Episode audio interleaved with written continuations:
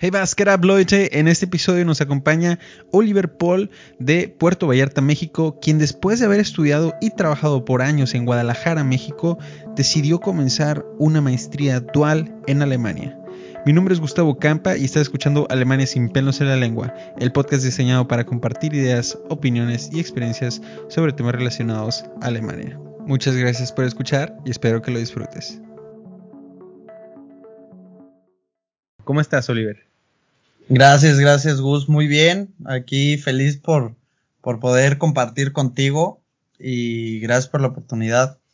Sí, bueno, Oliver, yo lo conocí en el Colegio Alemán de México desde qué grado, como primero desde de secundaria, de prepa, desde prepa. Fui, fui, el único nuevo así de que dejaron entrar en primero de prepa. Sí, Oliver, bueno, pero ya sabías alemán, este, sí ya, ya estabas este, como que acostumbrado a este, a este modelo de, de la escuela de educativo.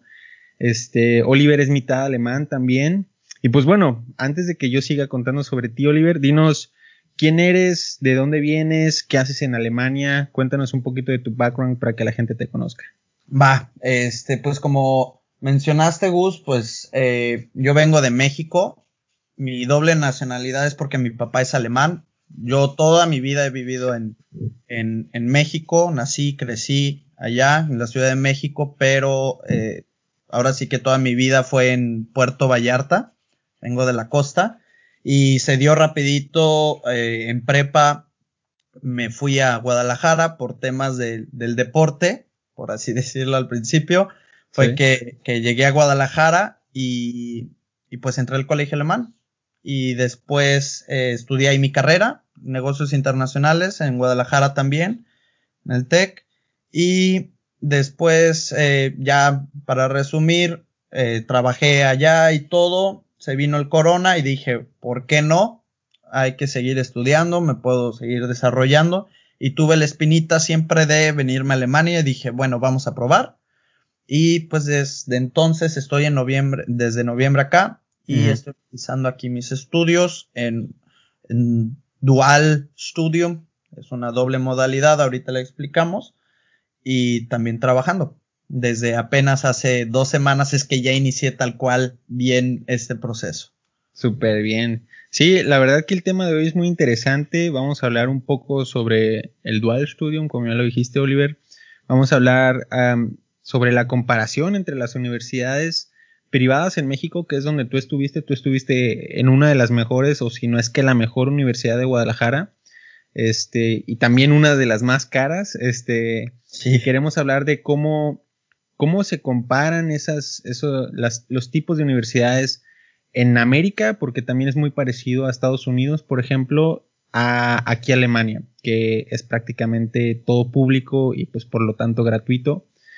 Y también queremos hablar sobre los beneficios que tenemos como estudiantes y como, como trabajadores también. O sea, tú que estás haciendo un dual studium, como dijiste, tú llegaste a Alemania y pues es muy interesante los beneficios que, que obtuviste como, bueno, tú que tienes el pasaporte como ciudadano alemán también, este, los beneficios de vivir en un país este, desarrollado y también los beneficios que los estudiantes tenemos acá en Alemania, este, las ayudas financieras, eh, los modelos de, estudio, el Dual Studium, el, estudio gratuito. Claro. Eh, pues vamos a hablar sobre todo eso, vamos a tocar varios temas de distintos puntos de vista. Y pues bueno, para comenzar, Oliver, quisiera preguntarte así ya de lleno. Tú estuviste eh, estudiando en México, en el, en el TEC, en una de las mejores universidades de, pues de todo México. Y también ahorita estás comenzando un dual studio. Quisiera preguntarte, primero en cuestión a la dificultad. Tú, tú, eh, pues ya, ya calaste, ya, ya, ya supiste cómo se estudia aquí en Alemania. Eh, quisiera que nos cuentes qué tan difícil es Alemania en comparación a México. ¿Tú crees que en México es más fácil o no? Mira, la verdad en cuanto si es más difícil o no, yo creo que no. Eh, es cuestión de, de, de cada quien, es muy subjetivo. Sin embargo, los modelos de cómo se estudia sí es totalmente diferente. A mí me tocó que en el TEC era bastante, todo te califican, este, digo, creo que hoy en día ya no cuentan las, las faltas, pero yo llegué incluso a reprobar alguna materia por faltas, ni siquiera.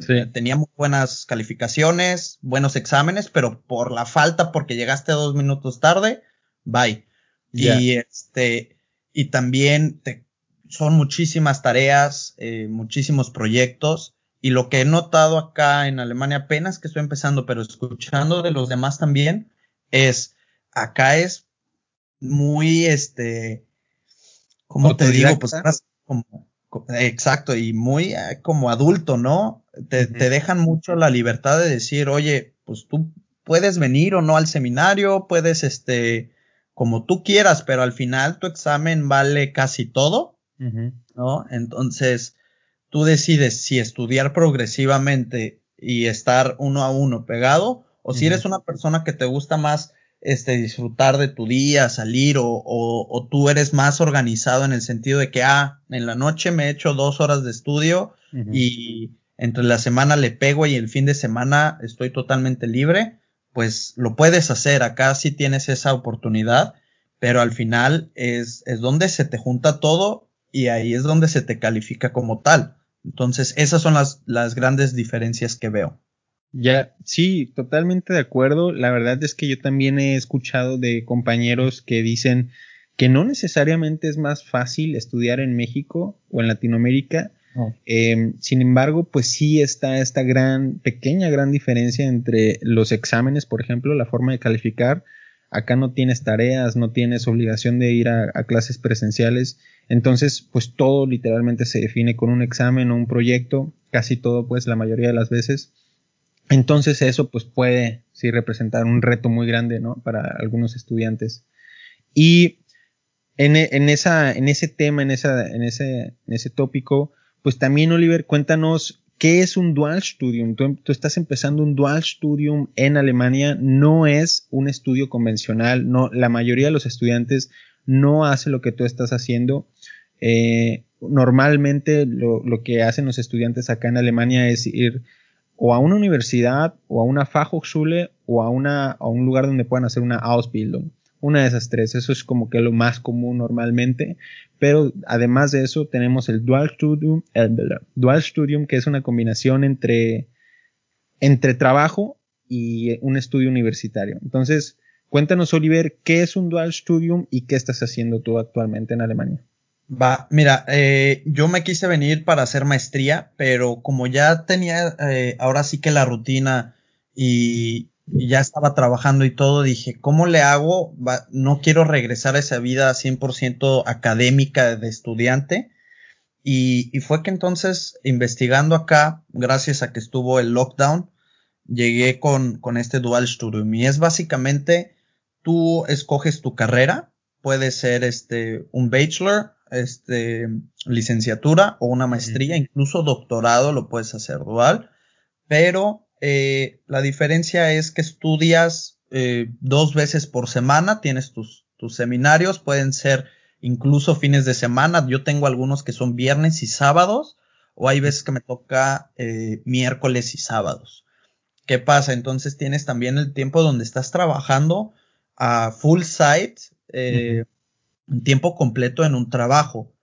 Y, y, son públicas, pero a la vez, por ejemplo, la mía es, eh, por así decirlo, privada. ¿Por qué? Porque para poder conseguir empezar tus estudios, tienes que tener una empresa con la que ya te haya aceptado eh, un puesto de trabajo. Claro.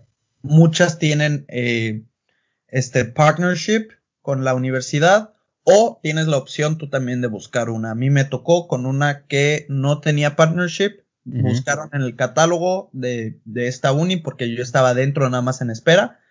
Y ya eh, me buscaron, se dieron las cosas. Y, y, ellos se encargan de, ellos le pagan a la universidad mis estudios.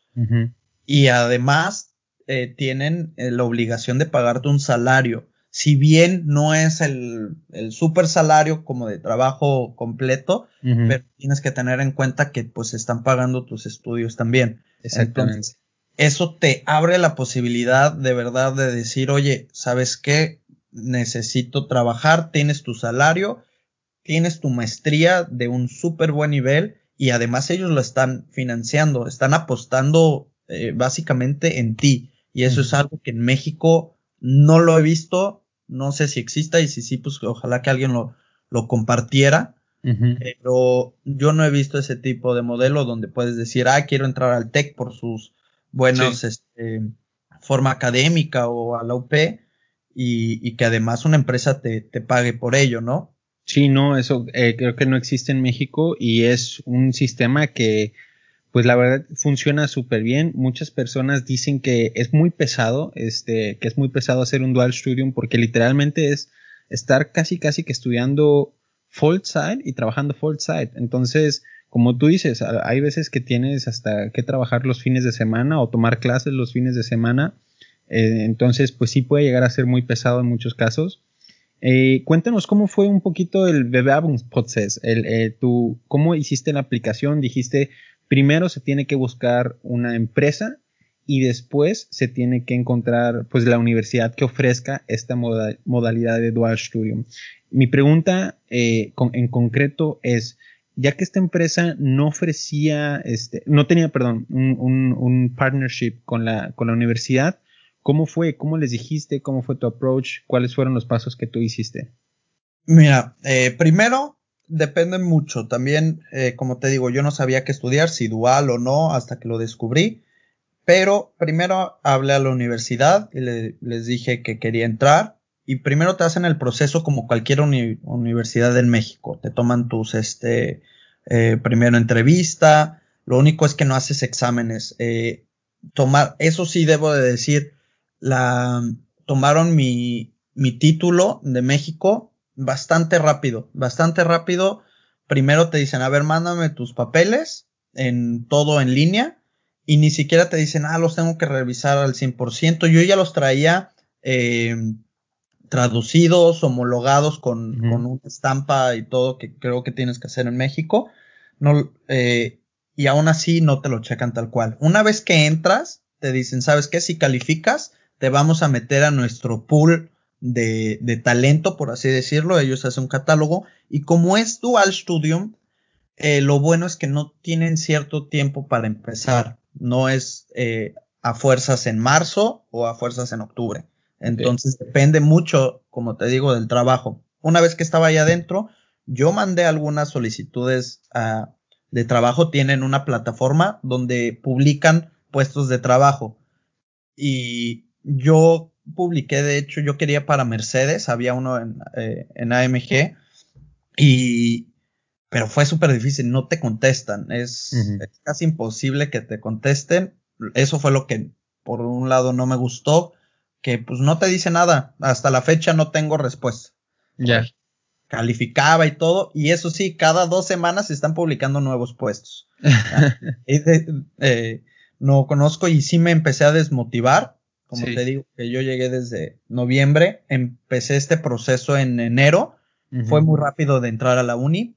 Eh, pero fue ya, tardé marzo, eh, febrero y marzo para poder encontrar algo y fue que esta empresa buscó, eh, checó el catálogo de, de CIBE, de sus talentos que tenían en ese momento, vieron mi perfil y eso es lo que hace muy bien la uni, te, te pone tu perfil todo bastante bien armado y todo. Y entonces fue que se comunicaron conmigo, eh, tuvimos el Gespräch, eh, la entrevista, a los tres días, eso fue un viernes, el día lunes me dicen, ¿sabes qué? Queremos volver a hablar contigo un poquito más. El martes lo hicimos y el martes me dicen, ¿estás eh, dentro? ¿Qué onda? Este, ¿cómo son tus planes? Eso es lo que me encantó también, o sea, ¿qué planes ya puedes entrar con nosotros? Porque nuestro puesto es para, ahora sí que Absofort. hasta ahorita y, Inmediatamente. Vamos, vámonos. Puede, puede ser, lo vi con varios, hay unos que ya iniciaron, ya tienen su trabajo y todo, pero empiezan hasta julio o agosto, pero ya tienen el contrato. Sí. Entonces, por eso ya pueden iniciar. Y ya fue que, que pude iniciar también mis estudios. Todo fue bastante rápido. Este, mi empresa, yo estoy en Stuttgart y, y la empresa que me contrató es de Múnich. Fui el, el día, empezaba mi contrato el día 15 pero 15 era eh, viernes o sábado, entonces mi primer día fue el día 17, fue un lunes, bastante rápido, y ese mismo fin empezaron mis clases. Wow, todo súper rápido. Sí, bastante rápido. Yo estoy estudiando eh, una maestría en Digital Leadership, es una combinación entre ingeniería, programación, etcétera, y administración. Pero sí, el proceso es bastante rápido, me sorprendió. Ya. Y Oliver, ¿nos podrías compartir el nombre de la universidad? Sí, es, eh, se llama Steinbeis. Eh, es en línea, sin embargo, ahorita que es Corona, se adaptaron ellos y todo lo tienen en línea. Sin embargo, es una universidad que tiene punto en Berlín, en München, diferentes como varias partes de Alemania. Súper bien. Sí, también hay otra escuela privada que yo incluso me interesó mucho ese modelo también. La escuela se llama FOM. Eh, la verdad no sé qué, qué significan esas siglas, pero creo que es la escuela privada más grande de Alemania porque literalmente tienen campus en todas partes, o sea, tienen en Frankfurt, Berlín, München, en todas partes. Entonces sí, es, es, es un, son universidades que, que ofrecen esta posibilidad eh, súper super interesante y a los alumnos que, que literalmente, pues imagínate, no tienes dinero para pagar tus estudios, este, o tu, tu literalmente tus víveres, ajá, eh, pues te ofrece una oportunidad excelente para sustentar tu, pues tu vida en Alemania mientras estás estudiando. Y me gustaría que nos cuentes, Oliver, dices que, que buscar trabajo no fue tan fácil como con la universidad. ¿Cuánto tardaste en encontrar un trabajo y, y cuáles fueron los pasos que tú hiciste? Este, eh, bueno, al final, pues vieron en tu, en tu, en este pool de la universidad que tú dices, pues tu perfil, pero pues sí es un poco desmotivante, ¿no? Que uno manda muchos correos o muchas solicitudes a las empresas y muchas veces ni contestan. Este, eso, ¿cómo, cómo lo tomaste tú? Y pues, ¿qué, ¿qué palabras o tips les podrías decir a los que están aplicando en Alemania a, a distintos trabajos o a un dual studium? Sí, mira, eh, sí fue un poquito desmotivante, dado que pues tú vienes y dices, ok, hay, empresas padrísimas aquí en Alemania. Este, vi que una de los partners de la uni era Daimler, eh, Mercedes y, y, su alta gama de AMG, pero me, me, di cuenta, yo empecé a aplicar desde enero y, y no te daban respuesta. Eh, tuve suerte con una, con uno de los puestos, que es bien chistoso, le cambia nada más un poquito al nombre. Este, y este, ya de repente me dicen, ¿sabes qué? Sí, una entrevista. Voy a la entrevista. Me dicen, ah, nos vamos a comunicar contigo. Yo sentí que les había encantado porque todo fluyó muy bien, bla, bla, bla. Nada, ninguna respuesta, nada. Incluso yo mandé correo de que a, a la parte de, de HR de que, oiga, nada más para saber, eh, sigo esperando, me quedé en, en, duda con la entrevista. Y literal te contestan eso sí como eh, era un correo de estos automatizados de que claro. tu proceso está en camino, checa la plataforma y etcétera, ¿no? Entonces sí fue así que, ¿cómo? Este, y te digo, hasta la fecha no tengo respuesta y no nada más con ellos, lo noté con otros ahora compañeros de la maestría aquí en Alemania para las empresas, todo mundo quiere ir a estas empresas gigantescas. Claro. Y claro, porque dices, oye, son enormes, tienen muchos puestos, pero creo que aquí también está ese tema de, de, o empezaste a trabajar desde hace mucho tiempo ahí, o de verdad tu currículum tiene, mi problema creo fue que no, nunca estuve en la industria automotriz, porque si ven que estuviste, no sé, en Porsche o estuviste haciendo prácticas en algún momento en otro lado, es más fácil que te tomen. Y, creo que se cuelgan mucho de eso, de los estudiantes, de los practicantes. Eh, un puesto. que ya tienen el caminito definido para luego que ya los agarren al trabajo directamente.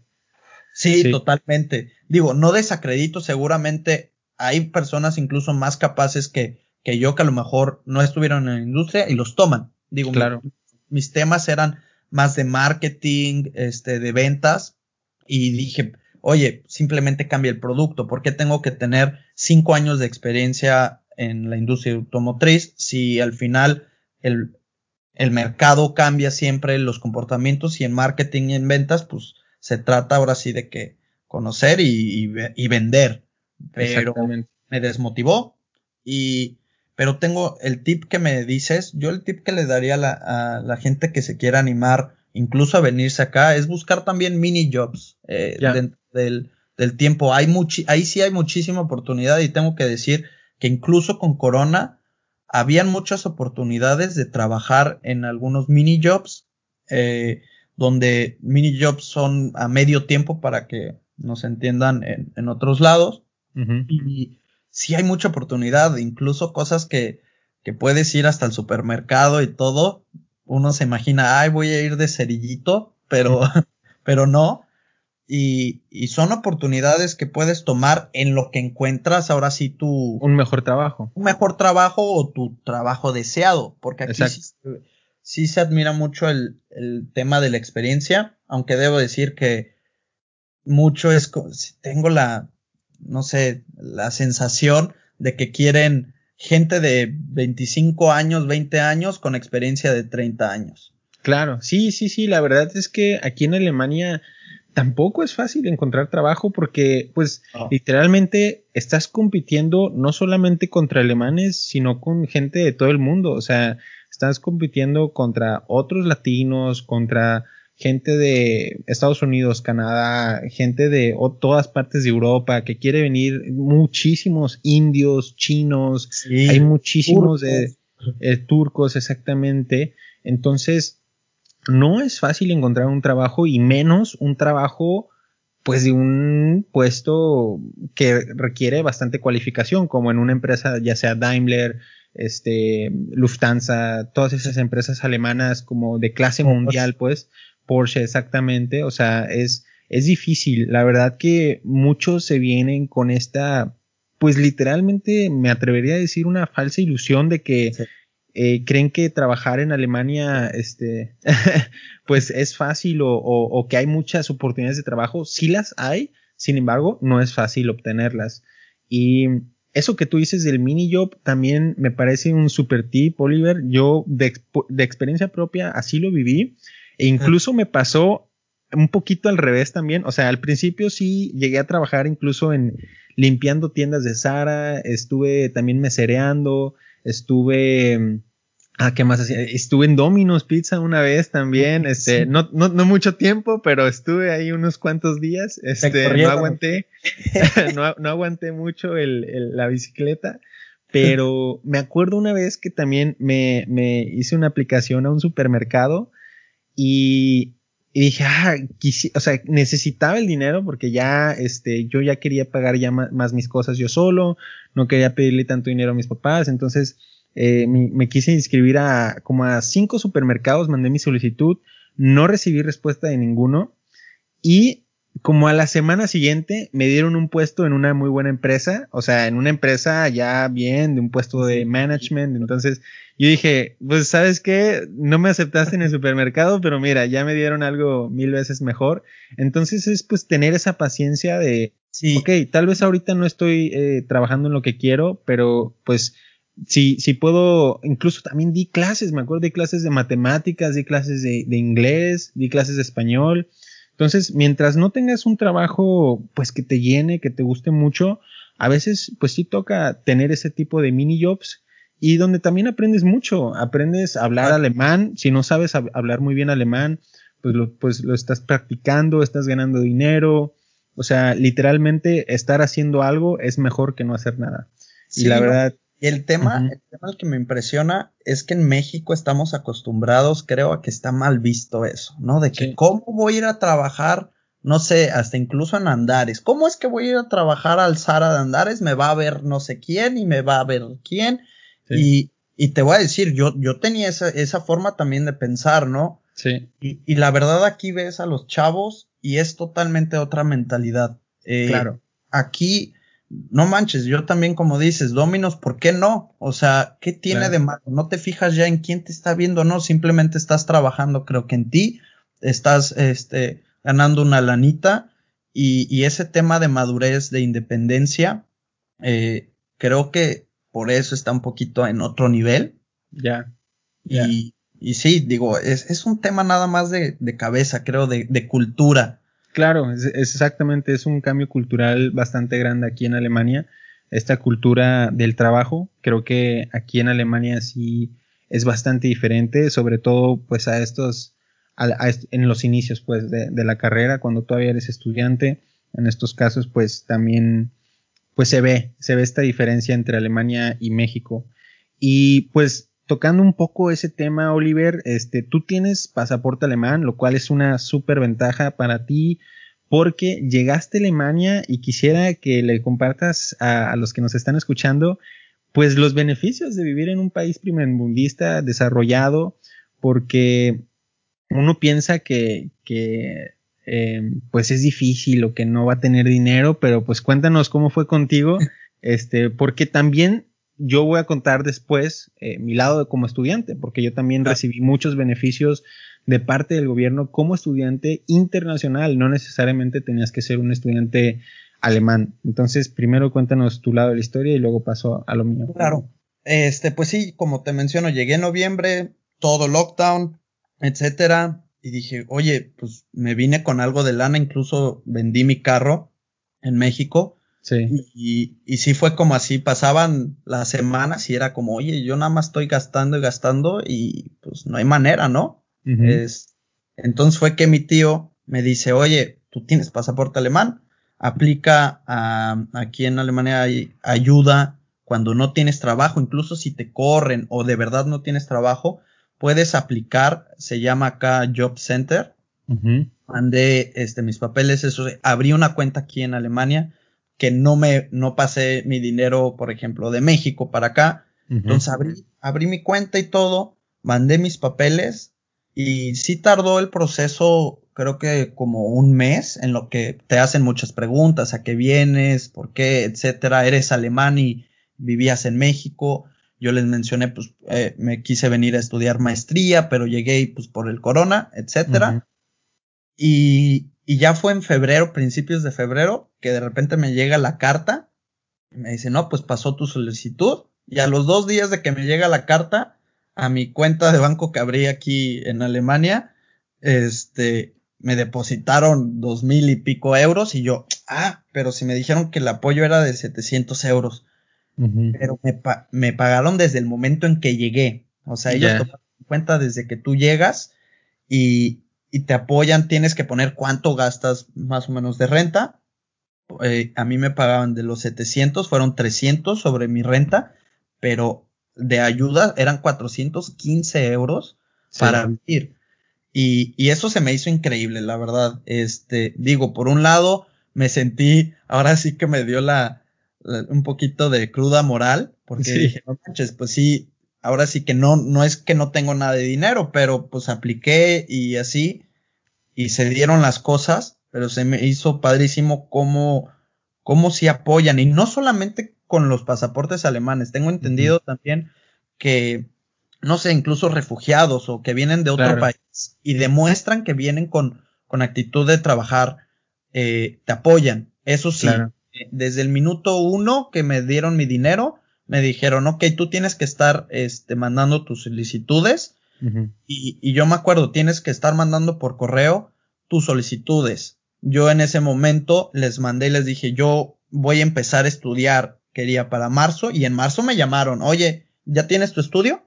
Ya. Oye, no, pero aquí está mi aplicación, ya entré a esta uni, pero es dual, y como es dual, no tengo todavía eh, empresa. Empresa, pero aquí estoy y me siguieron pagando. Incluso fue el mes pasado, en mayo, me avisaron, ¿sabes qué? Te quedan dos meses del apoyo. Ok. Eh, o sea, yo avisé que en marzo, más o menos abril iba a empezar y aún así me estuvieron pagando y, y ya cuando avisé de repente se dieron las cosas y ahorita lo único que fue es suspendieron, ya que avisé, mandé mi, te piden que mandes tu contrato, claro. Eh, especificas todo y ya me cortaron el, ahora sí que el apoyo, sí. pero es increíble, es, es, algo que no, no lo había vivido nunca. Uh -huh. Y en México no puedes, en, en la vida vas a pensar que por tus impuestos recibas ayuda, no, no lo ves y es triste en cierta manera, la verdad, porque ves a cuánta gente de repente los corren o de verdad sí trabajan, están ahora sí que chingándole y, y, no hay apoyo. O sea, claro. que aún así pagas impuestos y a dónde se van esos impuestos. Eso es lo que me hace ahora pensar. Sí, sí, no, totalmente de acuerdo, Oliver. Este, antes de comenzar con, con mi punto de vista, eh, como estudiante internacional, también eso que tú mencionas de los impuestos en México, recuerdo que pues mi papá es empresario y llegó el corona, dejó de vender prácticamente el 80% de lo que estaba vendiendo en meses anteriores. Entonces, pues tú acá en Alemania, pues las empresas sí pedían su Corona Unterstützung, así les daban apoyo, eh, ajá, apoyo financiero a, pequeñas y grandes empresas. Tenías que cumplir con ciertos requisitos, no muchos, o sea, por ejemplo, la empresa... Estar bajo las normas de la ley, las comunes. Exacto las empresas tenían que ser, creo que, por ejemplo, un año de, de un año de viejas, tenían que tener cierto, o sea, cierto salario, o sea, tenían que tener cierto, cierto umsatz, o sea, em, em, ingresos. ciertos ingresos, exactamente. Eh, pero eran, pues, requisitos muy básicos. Y la verdad, eh, pues, yo conozco muchísimos empresarios que recibieron su dinero y pues acá mi papá en México sí eh, se echó el, el, salario de sus trabajadores pues de sus propios bolsillos, o sea, sí tuvo que recortarles el salario, pero ayuda del gobierno ninguna. Entonces, ah, eso... Lo mismo. Exactamente. Eh, eh, es con, con, no solamente con los estudiantes, también con los empresarios. Y bueno, eh, como estudiante internacional, me acuerdo cuando seguí estudiando, eh, por lo mismo de que yo ya estaba pagando ciertas cosas de, pues desde mi propio dinero, sin pedirle mucho dinero a mis papás, me acuerdo que ofrecieron esta ayuda también a los estudiantes eh, en general, no solamente a los estudiantes alemanes. Cualquier estudiante inscrito en una Fachhochschule o una universidad tenía derecho a pedir una ayuda financiera del gobierno. Eran entre 100 y 500 euros por mes Incluso extendieron esa ayuda porque al principio eran por como por tres meses que lo ofrecieron, ¿no? De que eh, tú puedes pedir eh, cada mes, tú puedes pedir si quieres, o sea, vuelves a hacer tu solicitud y te envían el dinero. La verdad, yo lo pedí la, la primera vez, me llegó un correo al día siguiente y al día siguiente, después de que me llegó el correo, ya tenía mi dinero en la cuenta, 400 euros, súper rápido, sin preguntas, o sea, literalmente este, lo único que tenías que hacer era una pues, eh, matrícula. exactamente, tú tenías que enviar tu matrícula, eh, dar tus datos y decir por qué estabas pidiendo la ayuda financiera. Y pues yo le digo, oye, pues ya, ya no tengo mini job, ya no me están mandando tanto dinero mis papás y con eso es suficiente para que tú recibas tu, tu, tu ayuda financiera. Y eso lo extendieron hasta este año, o sea, ya lleva más de un año que están dando ayuda financiera a todos los estudiantes en Alemania. Entonces, literalmente se me hizo súper impresionante que independientemente de que seas alemán o no, el gobierno alemán pues está pensando en ti, o sea, tú estás en su país, tú estás estudiando, este, te estás formando académicamente eh, con ellos y eso lo valoran mucho también, o sea, valoran muchísimo a los que están estudiando. Por el estudiante. Exactamente, esa es la, la, palabra, la definición, apuestan a, a, que te va a ir bien, apuestan en ti, apuestan en la formación, creen que, que una vez que te gradúes sí vas a poder conseguir un trabajo, entonces por eso mismo apoyan a los estudiantes y a mí se me hace que esto pues se debería aplicar en todas partes del mundo, o sea, literalmente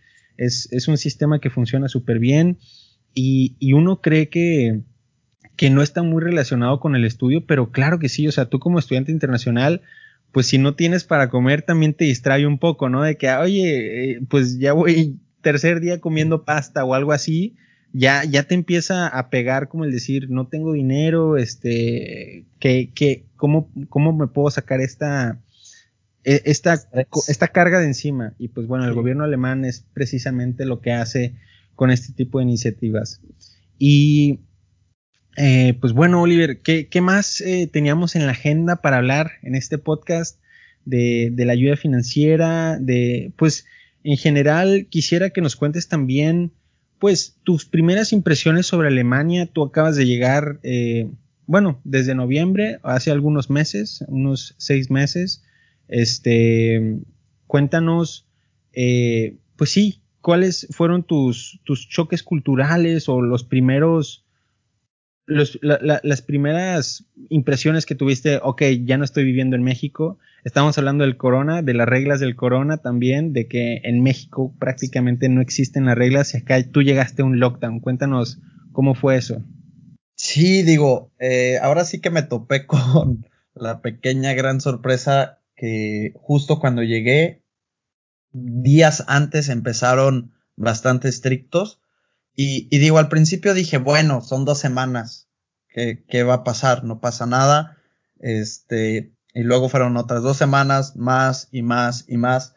Y sí me empezó, además llegó el invierno, bastante frío. Entonces, sí, eh, sí fue un poquito deprimente, si lo puedo decir al principio. Claro. Y no puedo dar de ahí bastante opinión sobre mis primeras impresiones. Lo único que puedo decir es que por lo mismo que hubo tanto lockdown, creo que me enfoqué mucho más a lo que quería, a lo que venía. A que buscar fue universidades. Universidad, etcétera. Qué quería, dónde trabajar, este, a qué quería enfocar mis estudios. Incluso me enfoqué, abrí de que una dropshipping, empecé con el dropshipping un poco y sí ha funcionado. Entonces okay. creo que fue un momento donde eh, sí tuve oportunidad de trabajar un poquito más en mí, pero ya una vez que empezaron a abrir, que básicamente fue hace como unas tres semanas, porque cada semana era algo nuevo, medio abrían, medio cerraban, nuevas reglas cada semana para que nos entiendan. Cada miércoles, creo, se toman decisiones en, en, en el gobierno alemán y pues cambiaba, variaba todo el tiempo y, y, eso sí me llegó a estresar. Dije, oye, ¿cómo puede ser que no se pongan de acuerdo si en México ya estamos teniendo otra vez turistas, etcétera? Y, y ahorita aplaudimos, estuvimos todo el tiempo ahorita comentando, aplaudiendo a Alemania, pero también toca decir que me impresionó, es un país que produce, eh, farmacéuticos tienen su propia vacuna y en vez de decir, oye, hay 7 millones de habitantes, pues 7 millones necesitamos de, de vacunas. Uh -huh. Pues no, eh, ahí se vio también un poco, pues la corrupción aquí es un poco diferente. La corrupción creo que es en un alto nivel político, este, empresarial, farmacéutico. Uh -huh. Y pues vendieron un buen de vacunas a otros países, los mandaron y aquí estábamos así como a la espera, ¿sabes? Así, oye, yeah. ¿qué onda? ¿Cuándo van a abrir? Pero yeah. total, este es lo único que puedo reprochar. Y ya que empezaron a abrir, me tocó justo que mi primer día en la empresa, que es en Múnich, fui para allá y ya están ab abriendo, ya podías con test ir a sentarte a un restaurante y no manches, fue, no, no sé, eh, incluso me sentí incómodo como el estar con más gente, ¿sabes? Fue sí. raro. Fue raro, sentía como esto es real, o sea. Sí, literalmente a mí también me pasó igual. Eh, me acuerdo que cuando abrieron, creo que fue, literalmente creo que fue un viernes, fin de semana, y estaba toda la gente afuera. Dije, wow, wow, wow, ¿qué está pasando? Dije, no me acordaba de que existía tanta gente afuera. Sí, sí, sí. Esperen. Eh, la verdad sí me sorprendió, y pues por otro lado también me dio alegría, pues, que, que ya estamos volviendo a la normalidad. Pero sí, a mí también me llegó a desesperar mucho la cuarentena acá en Alemania, sobre todo, pues, eh, como tú dices, fue un poquito de depresión, o sea, como estudiante internacional, este, eh, pues tú vienes, o bueno, o trabajador internacional, no sé, pues vienes prácticamente solo, no tienes a tu familia, este, no tienes a tus amigos de tu país, donde literalmente creo que te sientes más cómodo. No, este, y viéndolos a ellos, sabes, ahora con las redes sociales y todo, claro. viendo cómo ellos podían ir y a todos lados, para mí era impresionante, o sea, sí, sí como ¿Qué pedo? Literalmente, o sea, tú acá pasabas mucho tiempo solo y en México ahí todos subiendo eh, videos en el club, en las playas de Tulum, todos viajando a, a Tulum. A Tulum se volvió ahora. Sí, o sea, como. De, de, de, viajar en todo el mundo, no sé qué, se volvió súper de moda. Exacto. Y este, vibrando alto y así. Sí, digo, o sea, literalmente pues por un lado me daba la envidia, así de que, sí. ah, maldita sea, eh, porque yo no puedo estar ahí así más libre, pero por otro lado, pues también ves el número de muertes, ves el número de infectados y dices, ok, eh, pues sí, sí, es, sí, eh, es por algo, pues, que existen las reglas, pero sí, como tú dices, Oliver, yo creo que también Alemania sí se tardó en, vacunar, sí se tardó en, o sea, le dio, le dio mucho enfoque, como tú dices, a otros países o a la Unión Europea. También Alemania creo que es, mm, si no es el país que más aportó a la, a la Organización Mundial de la Salud, uno de los países que más dinero ha aportado. Este, entonces, pues sí me sorprendió muchísimo que apenas hasta ahorita, o sea, hasta ahorita eh, estemos teniendo ese tipo de libertades, pues, en cuanto al COVID. Y, y otro tema rapidito, así que, sorry que te interrumpa, es la disciplina. Aquí, como te decía, los miércoles lo pasaban en la tele las nuevas decisiones. Decían algo, pero lo que más me impresionó es que de verdad ibas, yo no sé, iba al supermercado o algo, y yo ya tenía esa sensación de, no sé, estaba acá con mi novia y le decía, oye, vamos con tus amigos o vamos en la casa, ¿qué van a hacer? Ni modo que lleguen acá y todo el tiempo. Me entraba ese dilema que veía en México, pero es increíble cómo el alemán les dices algo que lo tienen que hacer y no se preguntan ni siquiera el por qué. O sea, está el lado bueno y está el lado malo de ello, pero literal tienen una disciplina increíble de que si está algo prohibido, no lo hacen, o sea, no lo hacen de verdad. Y esto me conflictúa porque a veces digo, tienes que tener un poquito de criterio, creo yo. sí, claro, claro. Estas cosas es mi lado mexicano al 100% hablando. Ya. Pero, pero a la vez dices, wow, o sea, lo puedes criticar por un lado, pero por otro dices, pues con razón funcionan las cosas. Por algo funciona. Sí, y totalmente eso de la disciplina, Oliver, qué bueno que lo mencionas porque como tú dices, no solo lo ves en cuanto al corona, que literalmente es rara la persona que no se pone máscara, es rara la persona que, que quiere invitar a la gente a sus casas. De hecho, los que lo están haciendo así. Exactamente, o sea, ya, ya arriba de, no sé, arriba de 20 años podría decirse, son gente bastante responsable que, que sigue las reglas al pie de la letra pero eso sí de la, de cómo seguir las reglas, me acuerdo también en el trabajo, eh, una compañera que me dice, oye, es que nos pusieron a hacer esta tarea y la tenemos que hacer así. Y yo dije, no, pero pues creo que estaría mejor si mejor la hacemos de otro modo, etcétera. eh, pues yo creo que no, mejor hay que preguntarle a nuestro, a nuestra jefa a ver qué piensa ella. Y yo, pues lo podríamos hacer ya desde ahorita, no sé por qué tienes que esperar tanto, ¿sabes? O sea, como que esa, como que ese, esa disciplina, ese de seguir paso a paso lo que se tiene que hacer, a veces sí llega a desesperar, o sea, llega a desesperar un poco, pero como tú dices, también es una de las razones por las cuales funciona también el, el país, literalmente, porque todo se sigue al pie de la letra. Eh, y pues bueno, Oliver, para cerrar eh, este podcast, quisiera que nos des eh, pues unas palabras tuyas para motivar. Me gusta, me gusta siempre cerrar el podcast con, unas palabras de motivación para las personas que quieren venir a Alemania, eh, que quieren venir a estudiar o trabajar, que quieren conocer el país, porque siento que muchas veces Alemania está como un poco, pues, eh, así, ajá, un poco por debajo de la mesa de otros países como España, Italia, Francia, que se ven como súper bonitos a los ojos de todo el mundo y Alemania se ve como frío y, y seco. Entonces, quisiera que pues les des unas palabras de motivación para los que tienen que conocer el país, los que, los que la verdad todavía no, no saben qué onda con Alemania y, y deberían de interesarse por este país. Sí, mira, yo como te lo digo, yo de primera mano siempre fui, incluso teniendo la oportunidad del pasaporte, decía, no, que quiero allá, son bien secos, etcétera, etcétera. Decía, no, pero ahora que me aventé dije, bueno, voy a probarlo eh, vengo acá y la verdad es que no tengo otra cosa más que recomendarlo y decir, aviéntense, aviéntense a hacer algo diferente.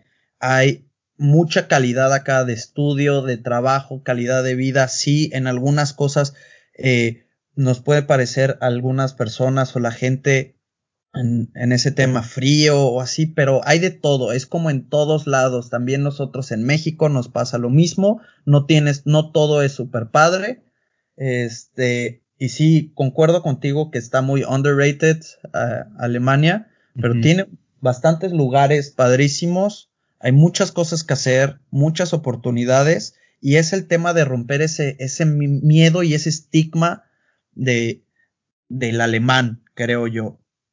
Claro, totalmente de acuerdo. Lo recomiendo. Totalmente de acuerdo. A mí Alemania se me hace un país, bueno, personalmente me encanta.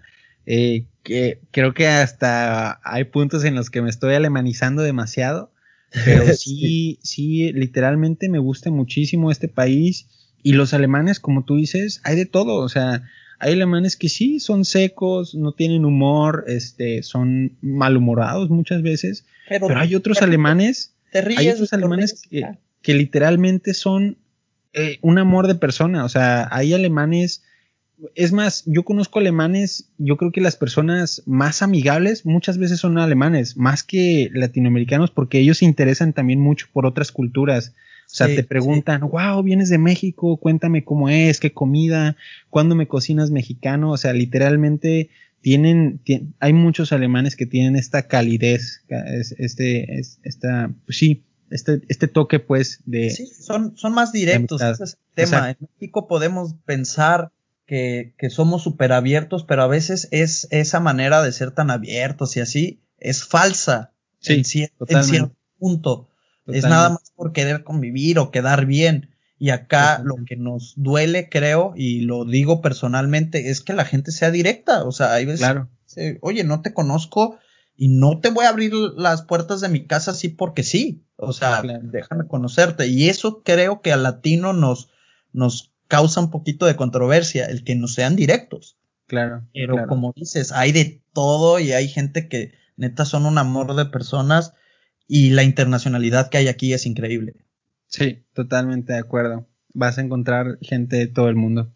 Y pues bueno, Oliver, muchísimas gracias por estar con nosotros. Creo que tocamos temas muy interesantes. Eh, y pues a ti te deseo lo mejor con el comienzo de tus estudios y de tu trabajo este, échale muchas ganas, la verdad creo que pues eres una gran motivación para muchas personas que, que están pensando en, en, venirse a estudiar o a trabajar en Alemania, este, pues toman este ejemplo, toman este ejemplo de Oliver, toman el ejemplo de muchos latinoamericanos que están, este, pues literalmente remando contracorriente en muchos sentidos. El tuyo. te veniste desde hace varios años. Yo incluso, y lo puedo decir rapidito para que también escuchen a Gus, eh, yo viéndolo desde antes decía, ¿qué quiere Gustavo? ¿Qué quiere Diego Fonseca venirse acá a estudiar o Esteban? Y la verdad es que hoy puedo decir, estuve equivocado.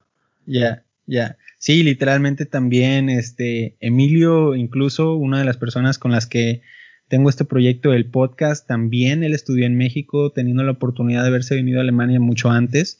Y dice también que no sabe, o sea, no sabe por qué no se vino antes, este, pero bueno, así es, así es la cosa, el chiste es aprovechar las oportunidades que tenemos hoy.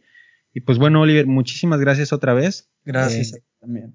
Te deseo lo mejor y pues ojalá que se vuelva a repetir el episodio en algún futuro con más actualizaciones sobre, sobre tu vida en Alemania. No, y pues para juntarnos a ver ahora que está más abierto. Eh, Exactamente, hay que vernos. Exactamente. Pues bueno, Oliver, y a ustedes muchísimas gracias por escuchar este episodio de Alemania sin pelos en la lengua. Hasta la próxima. Hasta la próxima.